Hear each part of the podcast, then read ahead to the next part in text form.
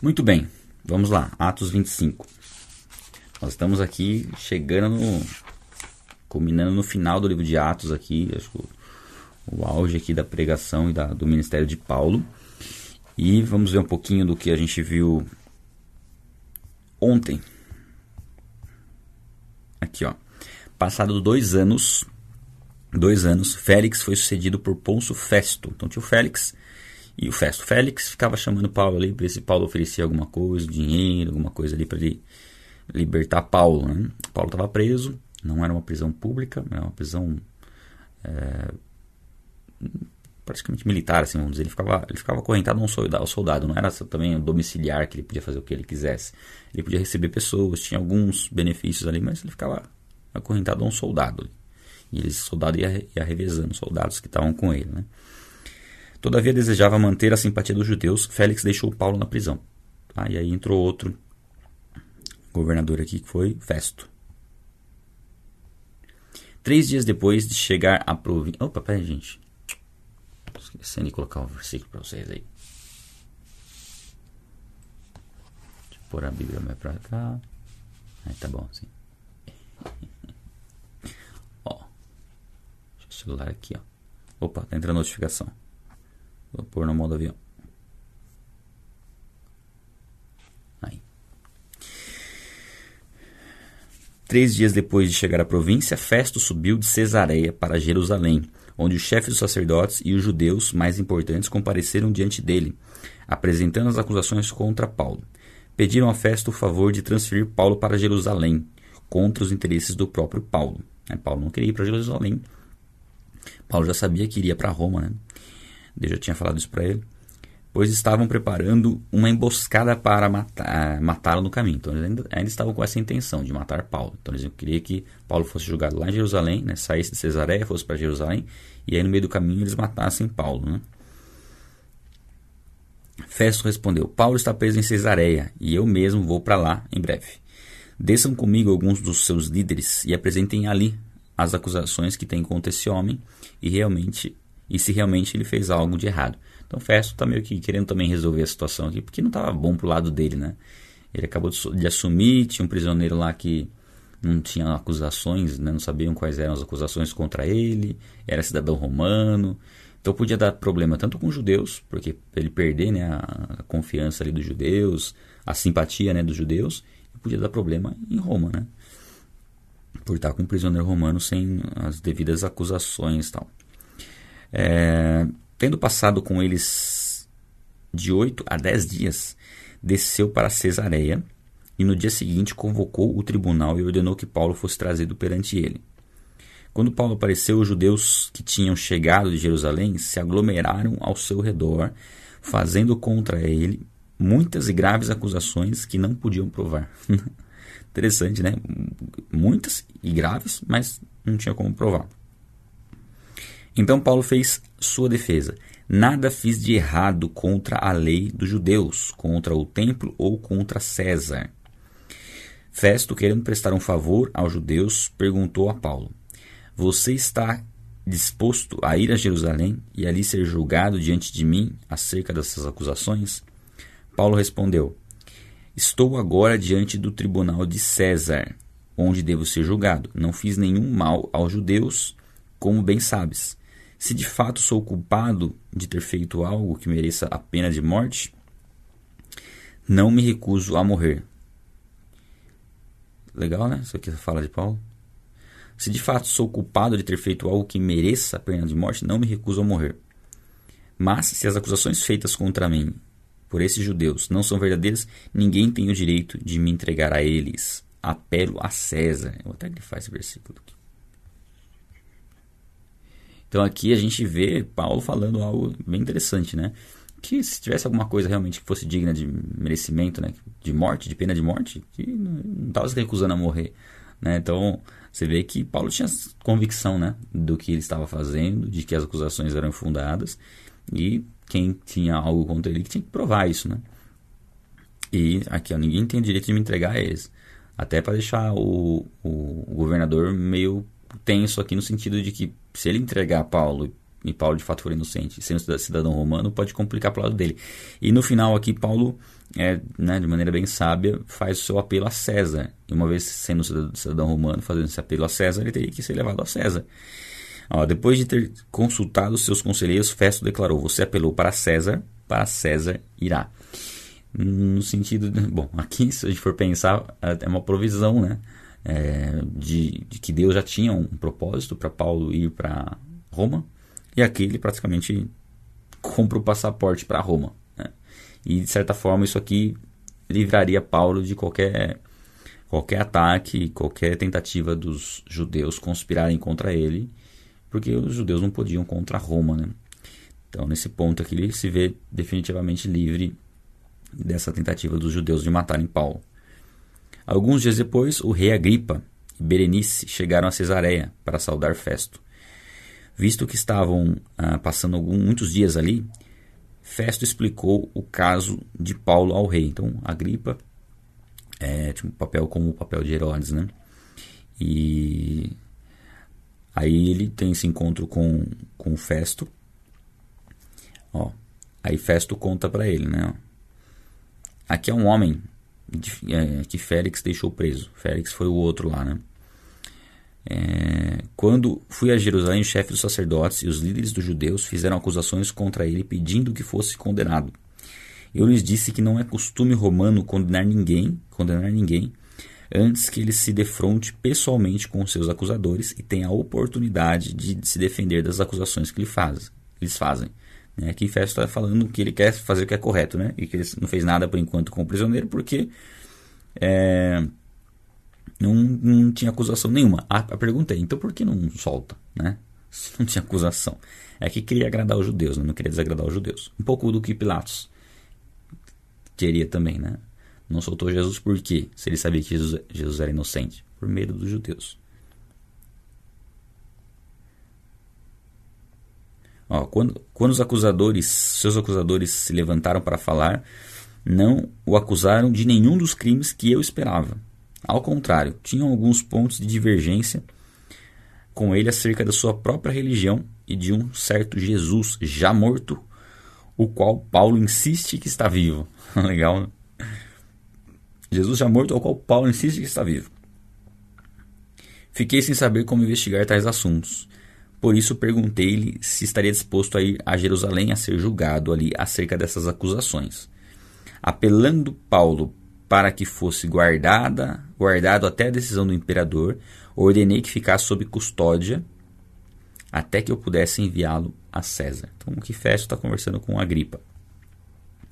Então Agripa disse a Festo: Eu também gostaria de ouvir esse homem. Né? Eu também gostaria de ouvir o que ele tem para falar. Né? Quem não gostaria, né? Ele respondeu: Amanhã o ouvirás. Então aqui esse o rei Agripa ele, ele representa aqui nesse né, até nessa fala aqui.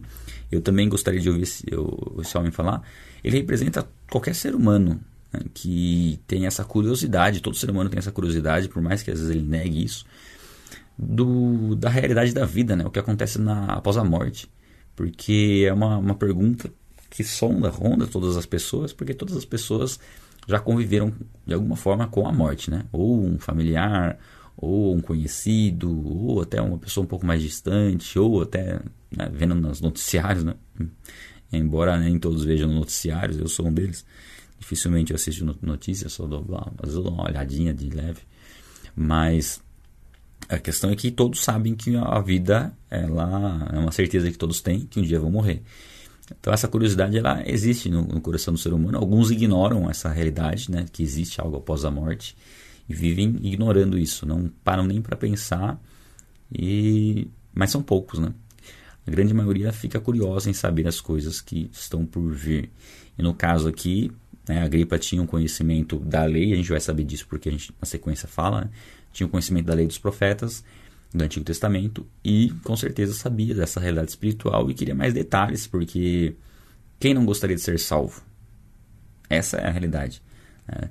No fundo, muitas pessoas podem negar a existência do inferno, a existência da condenação, mas lá no fundo mesmo elas gostariam de ser salvas, da forma como elas bem entendem. Né? A maioria gostaria de ser salvo conforme aquilo que ela acha que é verdade, mas não é assim que funciona, né? A verdade é, uma, é a verdade é a verdade independente de como a gente crê ou do que a gente pensa em relação à verdade. É, então, por, posso crer no que eu quiser, mas a hora que eu chegar diante do, de Deus, a realidade vai ser aquilo que sempre foi, não aquilo que eu montei na minha cabeça. Então, é um ponto interessante, porque as pessoas têm essa curiosidade, mas será que estão dispostas a fazer o que precisa ser feito? Será que estão dispostas a sair das trevas e vir para a luz verdadeiramente? É, essa é o grande ponto de inflexão, é, é a grande dúvida, a grande interrogação é essa. E aí, seguindo, no dia seguinte, Agripa e Berenice vieram com grande pompa e entraram na sala de audiências com os altos oficiais e os homens importantes da cidade. Então, grande pompa. é, por ordem de Festo, Paulo foi trazido. Então Festo disse: Ó rei Agripa, todos os senhores aqui presentes conosco e todos os senhores presentes aqui conosco. Então, quem estava reunido ali?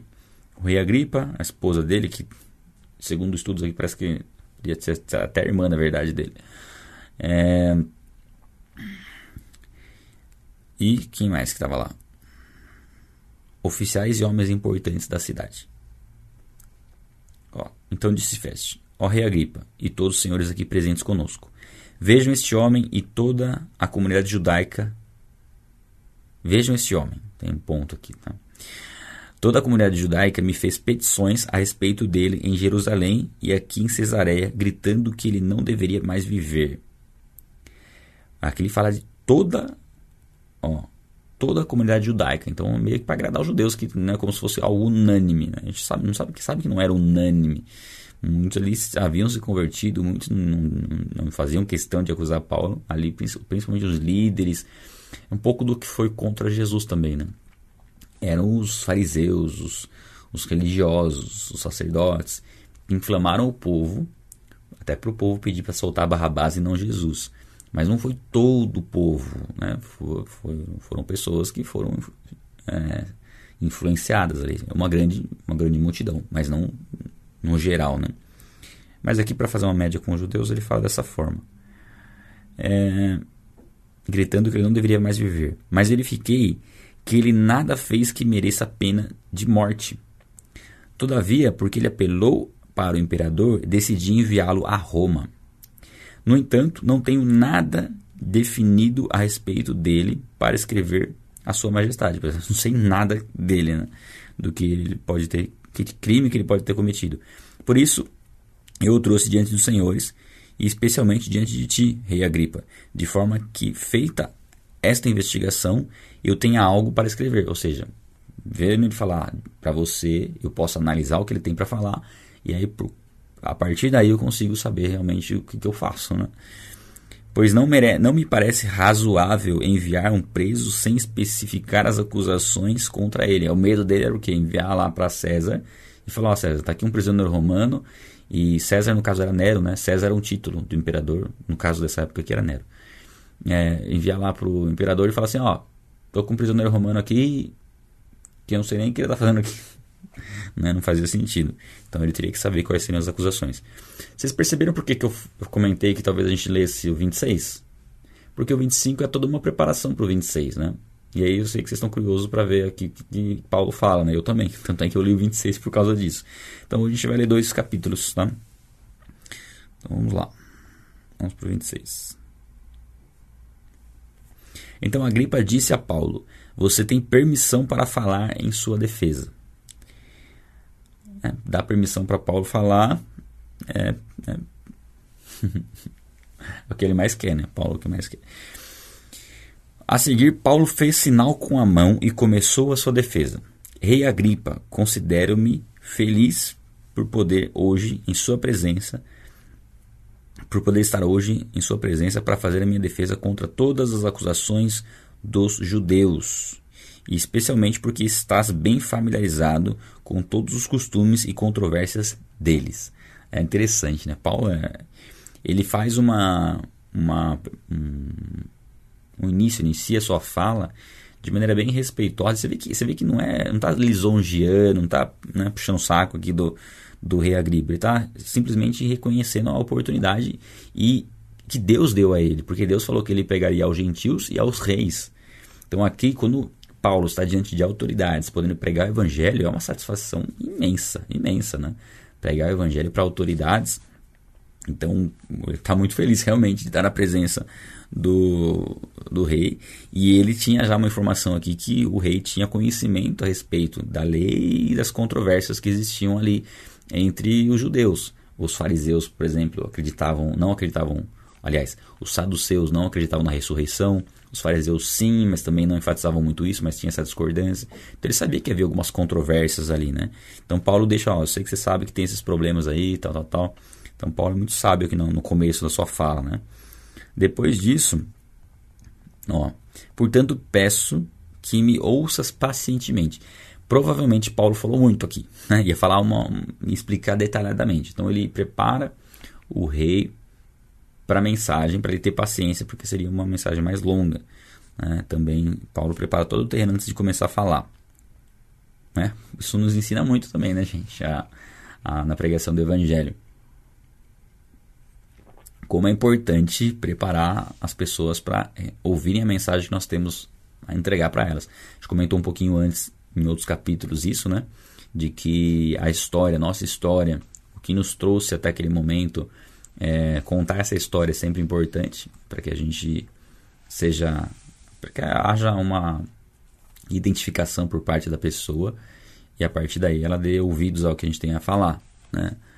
É, de fato, é mais gostoso, né? Quando você está ouvindo alguém e a pessoa conta o porquê ela está falando aquilo, né? qual é a, a faz uma introdução, né? A introdução é sempre importante. Não pode ser muito longa a introdução, senão as pessoas não querem nem mais ouvir, mas tem alguns pontos essenciais ali para a pessoa estar preparada para ouvir. Ó, todos os judeus sabem como tenho vivido desde pequeno, tanto em minha terra natal como em Jerusalém. Eles me conhecem há muito tempo e podem testemunhar, se quiserem, que, como fariseu, vivi de acordo com a mais severa com a seita mais severa da nossa religião. Era fariseu e aqueles que não abriam mão das, das regras, das leis, né, e de praticar ou seja, de praticar e ensinar principalmente, né? Porque muitos fariseus não, não, nem praticavam. Mas Paulo era alguém que seguia a risca, e tanto é que Paulo persegue, perseguia a igreja, e não só perseguia a igreja em Jerusalém, como ele pediu cartas para poder continuar perseguindo a igreja em outros lugares. É, do tamanho zelo que ele tinha por defender a lei, só que não um zelo sem conhecimento, né? um zelo na ignorância sem conhecimento da verdade de quem era Jesus Cristo. O conhecimento que ele tinha era o conhecimento da lei, né, do Antigo Testamento. Uh, aliás, até um ponto importante frisar isso é, é a gente fala, né, gente, nossa leitura, nós começamos ela pelo Novo Testamento. Não que nós ignoremos o Antigo, muito pelo contrário. O que, eu, o que eu entendo é que o Antigo Testamento, o Novo Testamento traz luz ao Antigo. Então é muito mais gostoso, na minha visão, tá? Isso, mas isso, cada um, cada um. É muito mais gostoso você ler o Antigo Testamento depois de ter lido o Novo. Porque aí muitas coisas do Antigo Testamento ficam claras porque elas já se cumpriram lá no Novo. Mas o Antigo Testamento é tão importante quanto o Novo. Mesmo porque toda a pregação aqui feita em Atos é uma pregação com base no Antigo Testamento. Eles não tinham o Novo Testamento escrito, estava sendo escrito, né? estava sendo vivido o que está escrito no Novo Testamento. Então, eles não tinham o Novo Testamento.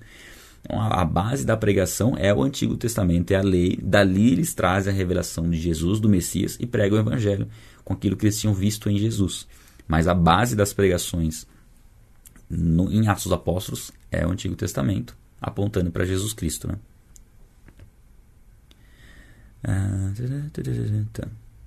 Então, é, estou sendo julgado por causa da minha esperança no que Deus prometeu aos nossos antepassados. Esta é a promessa que as nossas doze tribos esperam que se cumpra cultuando a Deus com fervor dia e noite. É por causa desta esperança, ó rei, que estou sendo acusado pelos judeus. É interessante porque Paulo coloca aqui que o motivo da acusação dele estar preso é a esperança que havia na vinda do Messias, na, naquilo que estava escrito pelos profetas, que foi escrito pelos profetas.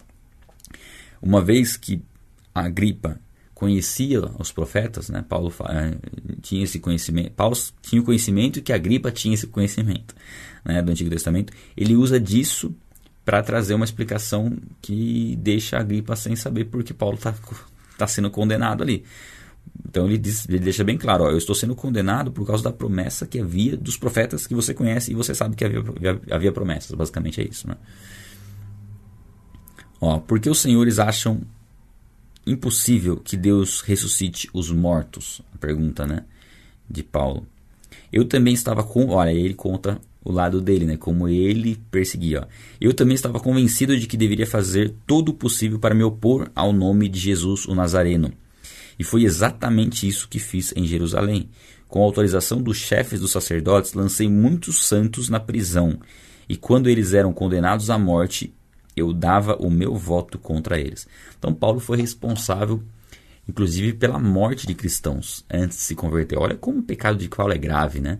E às vezes a gente fica pensando, né? Poxa, uma pessoa que comete pecados muito graves, que de repente já matou alguém, ela tem como se arrepender e ser salva? Sim, Paulo é um exemplo disso. Paulo não matava, nem, nem era qualquer pessoa que Paulo matava. Paulo mandava prender e, e, e de certa forma, ele é, colaborava para que essas pessoas fossem mortas, eram torturadas, torturadas e mortas, e, e, pessoas que estavam pregando o evangelho, que estavam né, é, fazendo a vontade de Deus. E ele prendia essas pessoas e essas pessoas, muitas delas eram mortas. E é interessante que, vamos continuar lendo aqui, depois eu faço um outro comentário, mas para ver como era grave o pecado de Paulo. Né?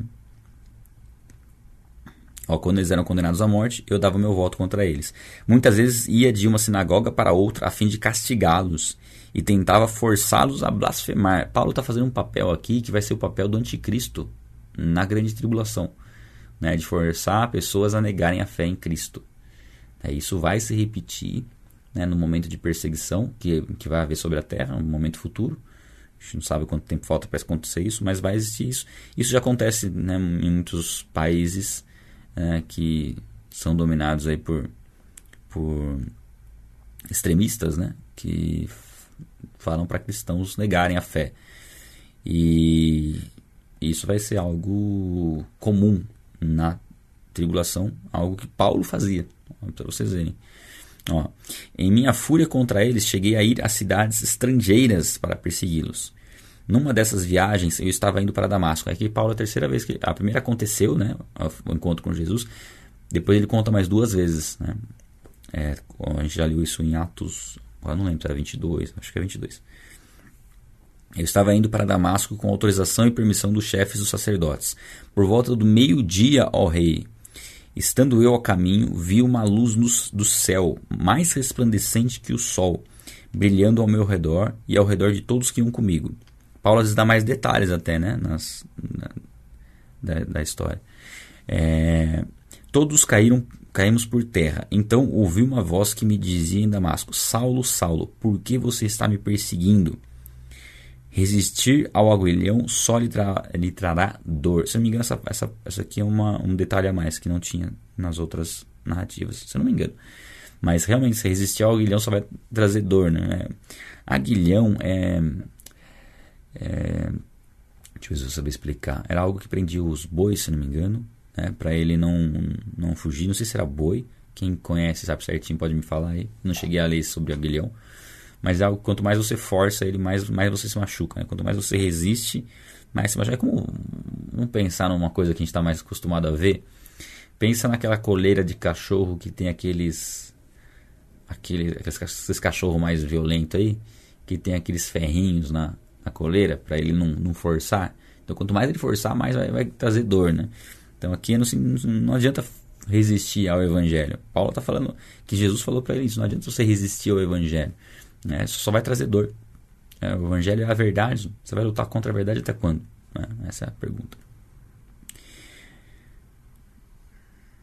Então perguntei: Quem és tu, Senhor? Respondeu o Senhor: Sou Jesus a quem você está perseguindo. Ah, eu vou grifar isso aqui. Olha que interessante. Paulo estava perseguindo cristãos, mas Jesus se coloca no lugar dos cristãos, dizendo assim: ó, se você está perseguindo essa pessoa que é cristã, você está me perseguindo. Ou seja, quem te persegue por você servir a Cristo está perseguindo a Cristo.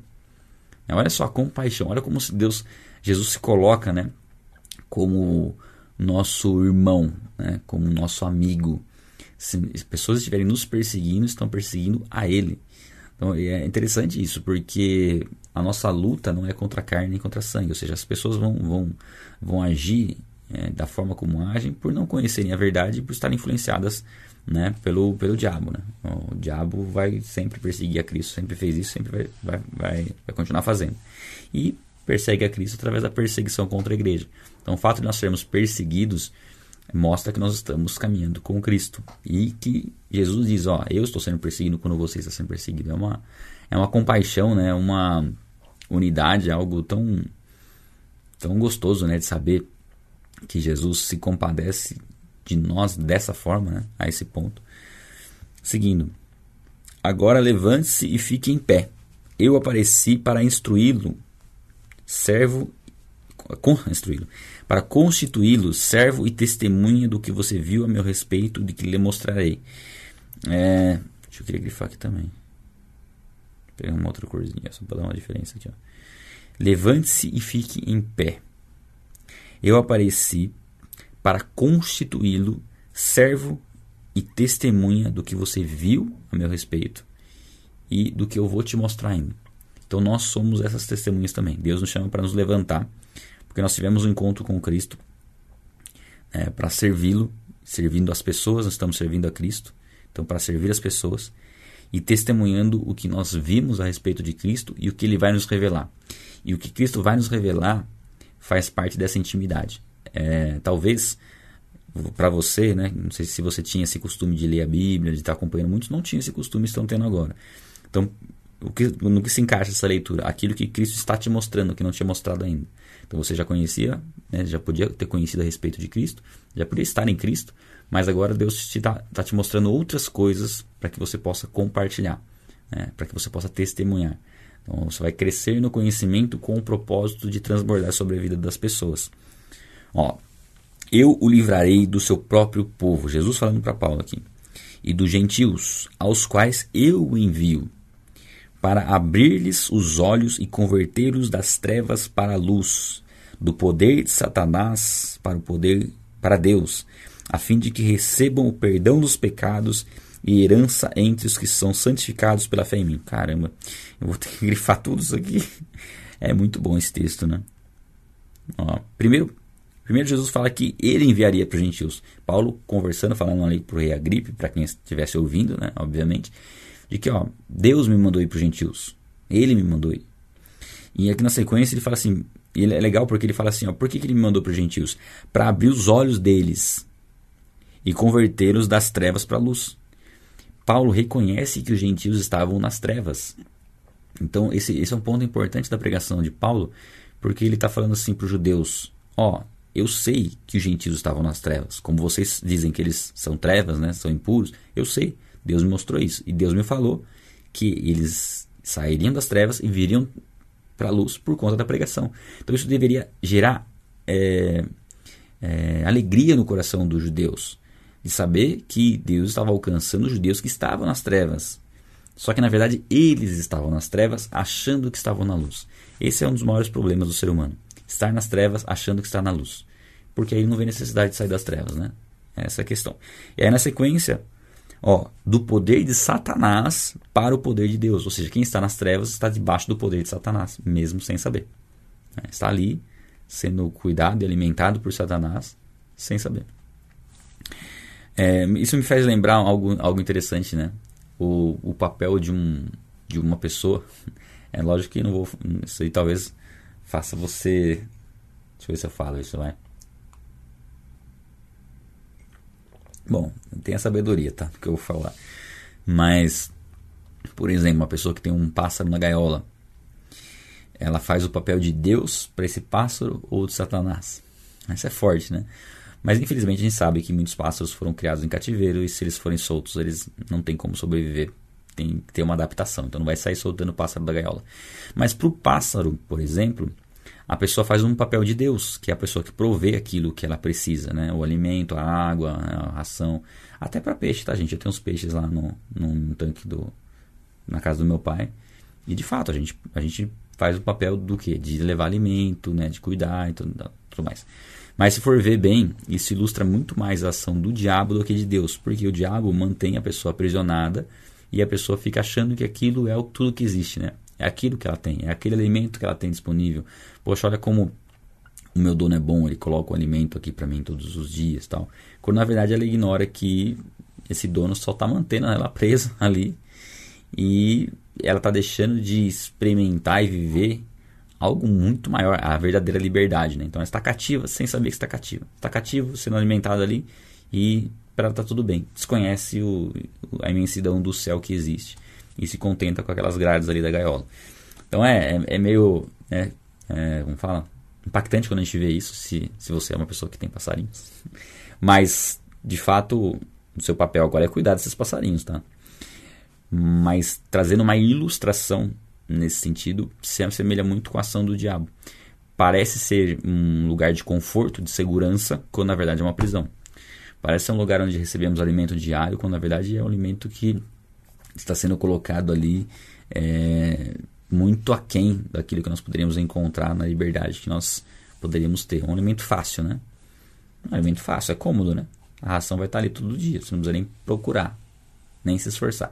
É uma ilustração muito legal para a gente entender o que é a vida antes de Cristo e o que é a vida em Cristo. A vida antes de Cristo é uma vida na gaiola, basicamente. É uma vida ali, limitada, é, debaixo de uma prisão. É, não há necessidade de fazer muito esforço para as coisas, que está tudo ali. Quando nós vamos para Cristo, nós somos libertos dessa, dessa gaiola, dessa prisão. Passamos a ter a verdadeira liberdade e vamos aprender a se alimentar. Vamos aprender a viver e saber que existe, existe um mundo espiritual, um perigo né, muito grande. E é uma ilustração bem legal. Eu vejo, até eu lembrei de uma outra coisa agora. Meu pai tinha uma, um passarinho na gaiola, mas faz bastante tempo. E aí parece estar em segurança, né? Aí entrou uma cobrinha dentro da gaiola e comeu o passarinho. Não tinha para onde fugir. Então a segurança ela é limitada até um certo momento, né? Parece que há uma segurança, quando na verdade é um perigo muito maior. Então fica a ilustração é pra gente ter ela como base. Nossa, aconteceu com a minha voz.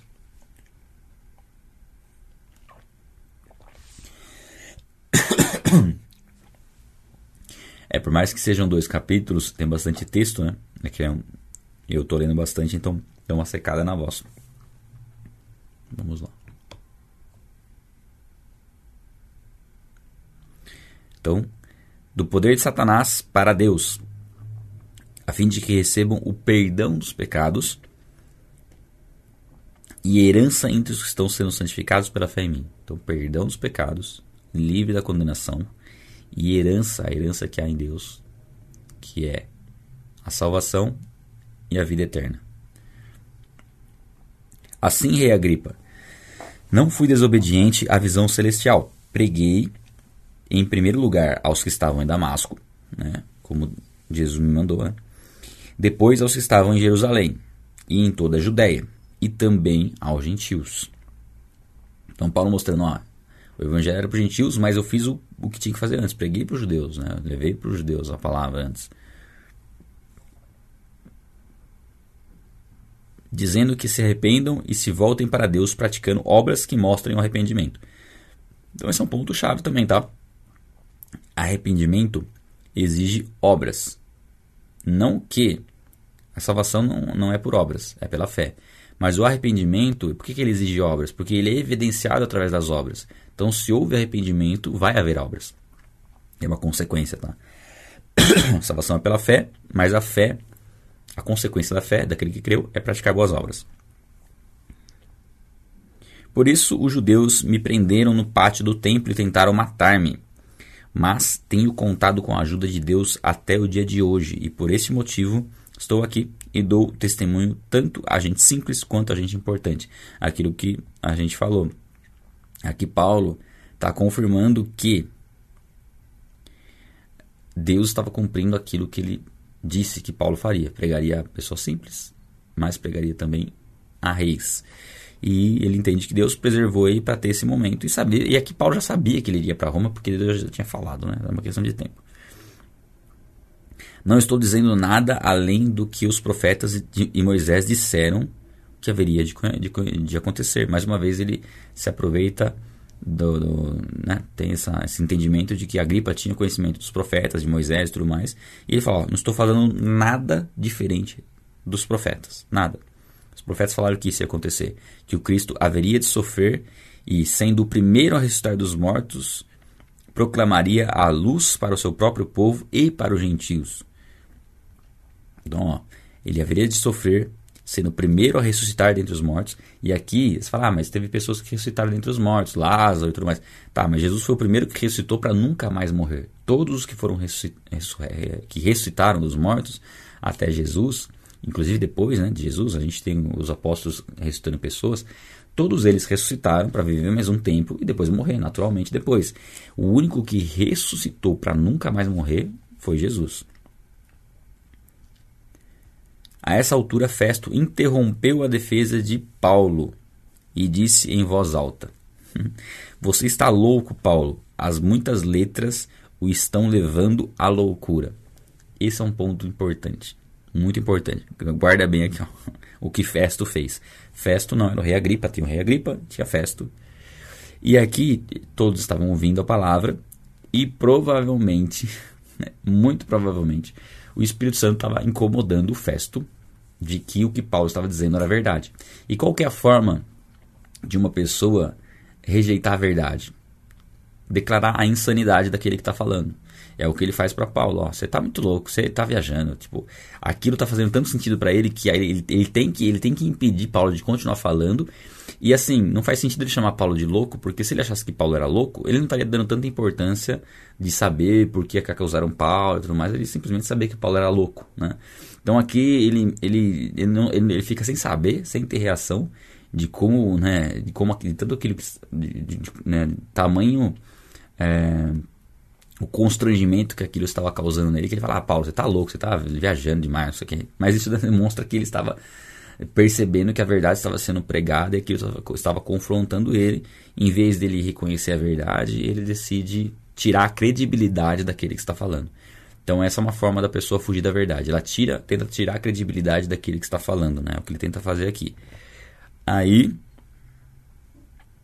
respondeu Paulo: Não estou louco, excelentíssimo Festo. O que estou dizendo é verdadeiro e de bom senso. Né? Paulo fala: Não estou normal, não estou louco nem nada. Estou falando o que é verdadeiro e é de bom senso. O rei, aí ele fala: O rei aqui, o rei Agripa está familiarizado com essas coisas. Ele posso falar abertamente.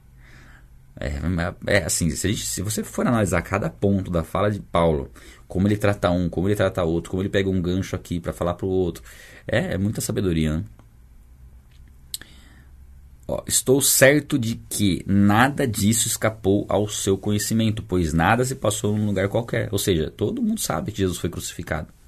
Todo mundo sabe que aquilo que eu estou contando para vocês aqui aconteceu, não foi algo que eu estou inventando na minha cabeça. Vocês viram acontecer isso, né? vocês sabem disso. O rei Agripa crê nos profetas? Ele pergunta, né? Uma vez que ele sabia que o rei Agripa tinha conhecimento dos profetas e tudo mais, ele faz uma pergunta mais. que exige mais uma. É, uma dependendo da resposta, poderia ficar complicado. Você fala que crê nos profetas e fala, então por que você não crê em Jesus? Basicamente é isso. Rei Agripa, crês nos profetas? Eu sei que sim. O próprio Paulo já responde para o rei Agripa. Eu sei que você crê nos profetas, né? Então Agripa disse a Paulo. Pôr vermelho aqui. Você acha que em tão pouco tempo pode convencer-me a me tornar cristão? É, outras versões falam assim: ah, você por pouco não, não está me fazendo, é, fazendo com que eu me torne um cristão. É, no sentido de que ele estava constrangido por aquilo que estava sendo falado, né? estava sendo é, exposto. E só queria falar, você acha que só com essa fala aí precisa muito mais para me tornar um cristão? Meio que dizendo isso, meio que, meio que em tom de deboche, assim, sabe? Mas tendo a mesma, uma fuga bem parecida com a do, do, do Festo ali, né? Festo chama Paulo de louco e a gripa também sendo convencida dos seus pecados, sendo convencido de que Paulo falava a verdade, tem uma reação semelhante, assim, né? Diz, ah, você está querendo que eu vire cristão? Você acha que falando um pouquinho eu vou virar cristão? Né? E aí que a gente começa é, a perceber essa reação, tanto de um quanto de outro, no nosso cotidiano do dia a dia, quando você vai falar de Jesus, né? Para as pessoas, muitos têm uma reação parecida. Talvez não com essas palavras, mas quando você começa a pregar para uma pessoa que já tem uma convicção de algo, alguma coisa assim, às vezes, o que passa na cabeça da pessoa, às vezes ela não fala em palavras, mas o que passa na cabeça da pessoa é assim, ah, tá querendo me convencer a ser cristão agora? Eu, logo eu, que já estudei tanto, né, que sei muito mais do que às vezes acho, né, entende que sabe mais do que nós, então mas é um ponto interessante da gente observar, né? Paulo respondeu: Em pouco ou em muito tempo, peço a Deus que não apenas tu, mas todos os que hoje, hoje me ouvem se tornem como eu, porém sem essas algemas. Vou aqui também. Ó, então ele fala assim: não, por pouco, né? Você não me torna um cristão, ou você estava tentando me convencer a ser um cristão. Paulo fala: um pouco ou um, em pouco ou muito tempo, importa o tempo. O que eu peço a Deus é que não apenas você mas que todos os que me ouvem se tornem como eu, né? Um, alguém que está em Cristo, porém sem essas algemas, né? ou seja, sejam livres, mas sem essa, essa prisão aqui que, que vocês estão me colocando. Né? O rei, o rei se levantou e com ele o governador e Berenice, como também os que estavam assentados com eles. Então, né, meio que encerrou a reunião, né, que chega, cancelou, na verdade, aqui, né, o que dá a impressão é que na verdade não era Paulo que estava sendo julgado aqui, eram os próprios reis, né? Olha só como, como é forte isso, né? Deus colocou Paulo como prisioneiro ali, só que ali é, ele era o menos prisioneiro de todos. Na verdade, era ele que estava trazendo o juízo, né? dando assim a opção e a oportunidade deles se arrependerem para serem libertos, e todos eles ali decidiram, né, praticamente, ou pelo menos os reis aqui, decidiram permanecer aprisionados. Então, na verdade, não era um julgamento para Paulo, era um julgamento para o rei Agripa e para Festo. E para Berenice aqui também estava com eles, e todo mundo que estava ali, né? A verdade foi, foi, foi evidenciada, foi pregada por Paulo, e a oportunidade de arrependimento existiu, mas eles decidiram continuar presos. Né? Parece que o papel se inverteu aqui né? Na, nesse julgamento. Saindo do salão, comentavam entre si: Este, olha só. Saindo do salão, comentavam entre si: Este homem não fez nada que mereça morte ou prisão. Eles estavam tão convencidos de que Paulo estava dizendo a verdade, né, que declararam isso, mas não foram corajosos o suficiente para entregar as vidas deles a Cristo, né, e serem salvos. Então tinha um entendimento intelectual de que Paulo estava dizendo a verdade, mas não houve a entrega, não houve a decisão por Cristo. Muitos é, creem em Jesus, que Jesus existiu, que Jesus, que a, que a Bíblia diz a verdade, mas não tomam a decisão de se posicionar, de estar em Deus. Agripa disse a Festo: ele poderia ter posto, ele poderia ser posto em liberdade, né? Inclusive, falou, poderia soltar ele, tá tudo tranquilo com ele. Se não tivesse apelado a César. Aí a gente pode pensar, poxa, então se Paulo não tivesse apelado a César aqui, seria melhor? Não, por conta daquilo que a gente falou. Deus já tinha falado que Paulo testemunharia né, de Jesus Cristo em Roma. E ele ser posto em liberdade aqui, talvez pudesse haver ainda uma perseguição por parte dos judeus tal. É, Deus direcionou ele a apelar para César, para que aí sim ele fosse levado para Roma, que tinha um propósito no final do ministério de Paulo em Roma, inclusive lá em Roma foi que ele escreveu ah, algumas cartas, inclusive, né? A gente vai falar sobre isso depois. Mas ali era onde Deus queria levar ele para ir para os gentios em definitivo. Né? A ida para Roma é a ida para os gentios em definitivo.